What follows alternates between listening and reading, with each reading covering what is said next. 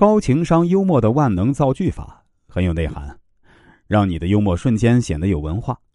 都说幽默是一种天赋，其实在我看来呢，也不尽然，因为幽默也是可以通过后天努力来获取的。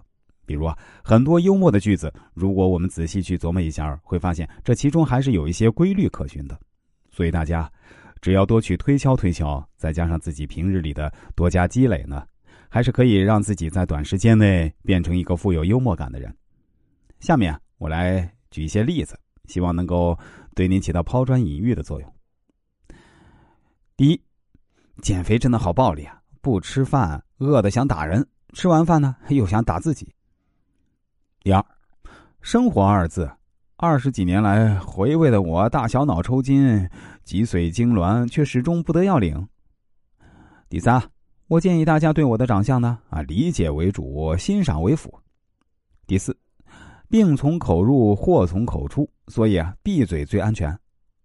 第五，我的生活可以用九个字概括：随心所欲，心静自然凉。啊，这个“心”呢，就是薪水的“薪”。第六，跟我结婚的话，你想洗碗就洗碗，想擦地就擦地，这还不够自由吗？第七，懒惰有一点特别招人喜欢，那就是，不用学就会。第八。为什么还要求手机像素再高点呢？你还嫌你丑的不够清晰吗？第九，如果婚姻是爱情的坟墓，那一年一次的结婚周年庆祝，那就是在扫墓吧。第十，能不能借给我几百块钱啊？上次把钱借给你，我就没有生活费了。第十一，我是个很重感情的人，当感情失去了，这才发现，啊，我是个很重的人。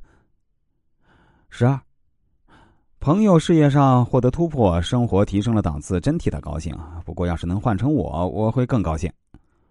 十三，因为你有双下巴，所以啊，碰到任何困难呢，不要低头。十四，低情商说女生胖，她生气了，怎么起死回生呢？大声回复：你太胖了，卡在我心里出不来了。十五。怎么有的人的找对象能要列十几条要求，我的择偶标准就仨字儿，求你了。十六，饿了不知道吃什么，想吃点爱情的苦。